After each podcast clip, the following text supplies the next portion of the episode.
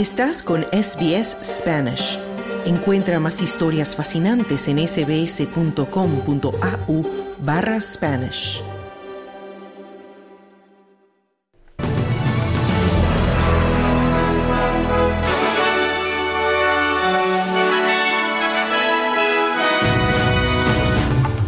Gobierno y oposición enfrentados por llegada de decenas de solicitantes de asilo a costas de Australia Occidental. En Sydney sigue aumentando el número de escuelas que presenta asbestos en sus estructuras. Venezuela acusa a Guyana de faltarle el respeto en disputa por el Esequibo. Estos son los titulares del lunes 19 de febrero de 2024.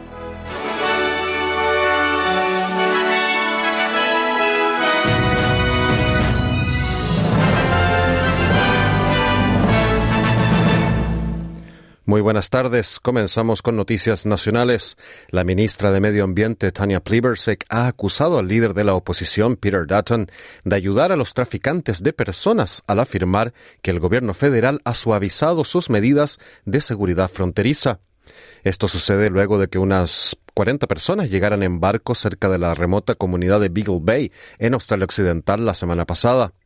Los hombres, al parecer procedentes de Pakistán, India y Bangladesh, han sido trasladados al Centro Australiano de Detención de Inmigrantes de Nauru. El anuncio ha provocado un duro intercambio de palabras entre el primer ministro Anthony Albanese y Peter Dutton, quien afirma que las operaciones fronterizas de Australia se han debilitado bajo el gobierno de Albanese. La ministra Plibersek afirmó que la política fronteriza no ha cambiado desde el anterior gobierno de coalición y que decir lo contrario solo sirve a los intereses de los contrabandistas. Jana Favero, directora de Cambio Sistémico del Centro de Recursos para Solicitantes de Asilo, afirmó que utilizar este asunto para obtener beneficios políticos ignora la humanidad de quienes huyen hacia Australia.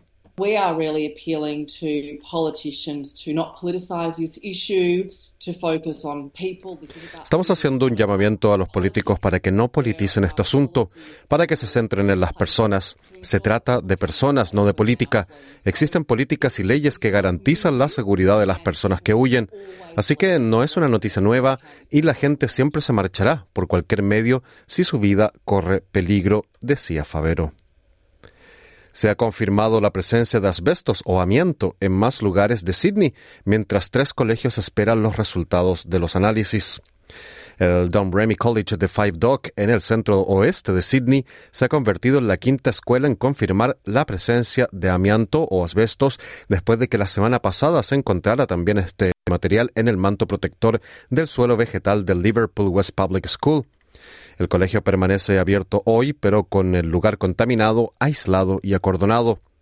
Aún no se han confirmado los resultados en tres colegios más del suroeste de Sydney, el Edmondson Park Public School, el Mount Annan Christian College en Currants Hill y el Trinity Catholic Primary School en Kemps Creek. La senadora independiente Jackie Lambie afirmó que no le sorprende que los australianos se muestren favorables a los cambios en los recortes fiscales, teniendo en cuenta la presión del coste de la vida. La última encuesta del Australian Financial Review Freshwater Strategy sugiere que los australianos apoyan ampliamente los nuevos cambios introducidos por el gobierno de Albanese en la tercera fase de recortes fiscales. Los recortes modificados supondrán un ahorro para todos los contribuyentes y el 84% de las personas se beneficiarán más de lo que lo habrían hecho con el plan original de la coalición. Los sondeos muestran que el 44% de las personas apoya los nuevos cambios frente al 15% que se opone a ellos. La senadora Lambie afirmó que los recortes fiscales ayudarán, pero que el gobierno tiene que hacer más para hacer frente a los problemas financieros que sufren muchos australianos. I just think that people are feeling it really tough. It's not just about the tax cuts, it's about the lack of housing out there. It's about the, the supermarket prices that are going Creo que la gente lo está pasando muy mal. No se trata solo de los recortes fiscales, sino de la falta de vivienda. Se trata también de los precios de los supermercados, de los carburantes. Y Dios no lo quiera, las facturas de la luz del periodo navideño también empezarán a llegar pronto. Así que creo que hay que ir mucho más lejos. No se trata solo de un movimiento. Vas a tener que hacer múltiples movimientos aquí. Y creo que una de las cosas más importantes son esos malditos precios de la electricidad, decía la senadora Lambie. Una nueva revisión pondrá en el punto de mira un programa del gobierno federal que ofrece incentivos económicos a las empresas para que contraten aprendices. El ministro de Competencias, Brendan O'Connor, afirmó que la revisión estratégica del Plan Australiano de Incentivos a la Formación de Aprendices determinará cómo podría utilizarse mejor el programa en medio de la creciente escasez de mano de obra cualificada. En virtud de este plan, los empresarios de sectores prioritarios reciben subvenciones económicas para contratar aprendices por cada año de formación. También se realizan pagos directos a los aprendices para ayudarles con los gastos de manutención como forma de conseguir que permanezcan en el puesto de trabajo. Vamos ahora a noticias internacionales. El primer ministro de Israel, Benjamin Netanyahu, ha vuelto a rechazar las presiones de la comunidad internacional para que se minimice el asalto de sus ejércitos a Gaza y eh, avance hacia un reconocimiento de un Estado palestino. El líder derechista afirma que conceder a los palestinos un Estado sería recompensar los actos de violencia protagonizados por Hamas el 7 de octubre, cuando murieron cerca de 1.200 personas en el sur de Israel.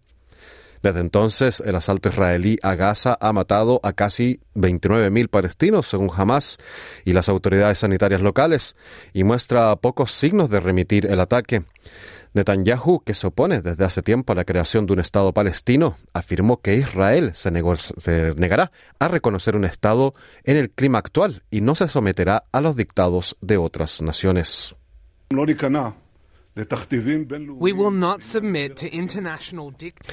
Nos someteremos a los dictados internacionales en el futuro acuerdo con los palestinos. Se lo dejé claro al gabinete y se lo repito y recalco también al mundo esta noche. El acuerdo solo se alcanzará mediante negociaciones directas entre las partes sin condiciones previas. Israel, bajo mi liderazgo, seguirá oponiéndose firmemente al reconocimiento unilateral de un Estado palestino.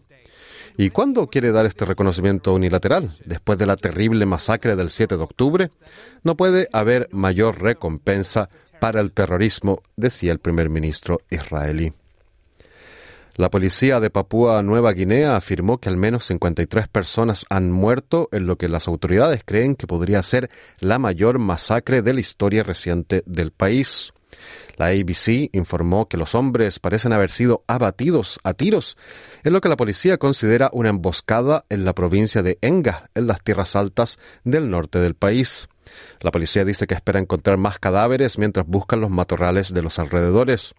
Un informe del periódico local Post Courier afirma que la violencia tuvo lugar ayer domingo y estuvo relacionada con una batalla entre dos tribus.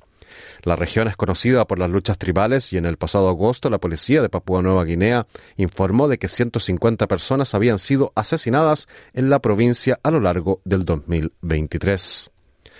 En noticias de Latinoamérica, Venezuela acusó el sábado a Guyana de tener un continuo irrespeto hacia los compromisos que han adquirido ambos países para tratar la disputa centenaria por el Esequibo, el territorio de 160.000 kilómetros cuadrados rico en petróleo y minerales que Caracas reclama como propio. El gobierno venezolano señaló que Guyana ha incumplido sus obligaciones establecidas en el Acuerdo de Ginebra cuando se acaban de cumplir 58 años de su firma, algo que sucedió antes de la independencia de Guyana. Delcy Rodríguez, vicepresidenta de Venezuela, acusó también a Guyana por violar el acuerdo de Arguile firmado entre el presidente venezolano Nicolás Maduro y el guyanés Irfan Ali el pasado diciembre cuando se comprometieron a evitar el uso de la fuerza en medio del escalamiento de las tensiones.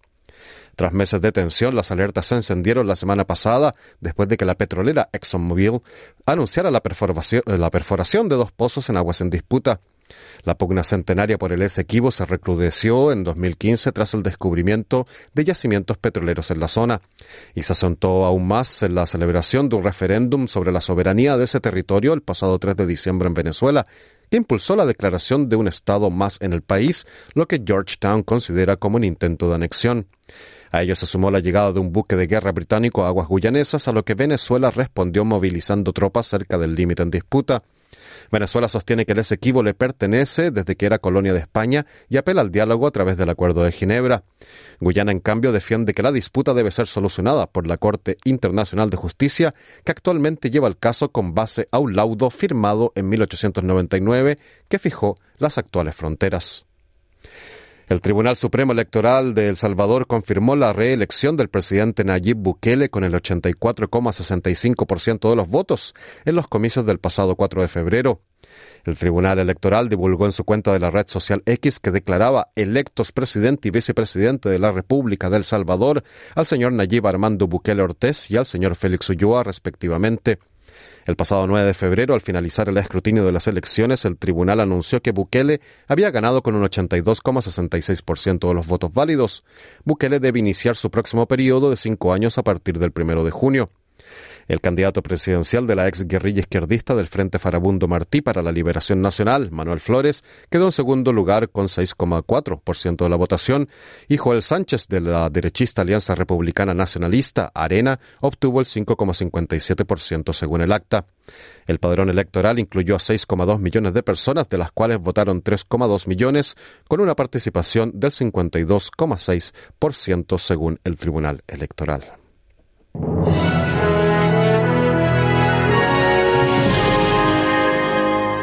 En el informe del tiempo del día de hoy, Perth estará parcialmente nublado con una máxima de 42 grados. Adelaide soleado todo el día con una máxima de 34 grados. Melbourne estará nublado con un tope de 23 grados. Hobart nublado durante la jornada con una máxima de 21 grados.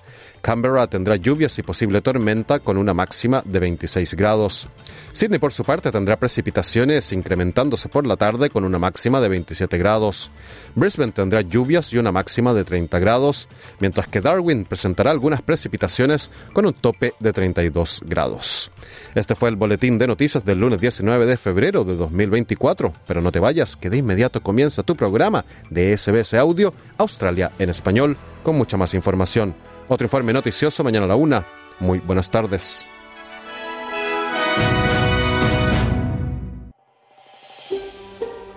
¿Quieres escuchar más historias como esta? Descárgatelas en Apple Podcasts, Google Podcasts, Spotify o en tu plataforma de podcast favorita.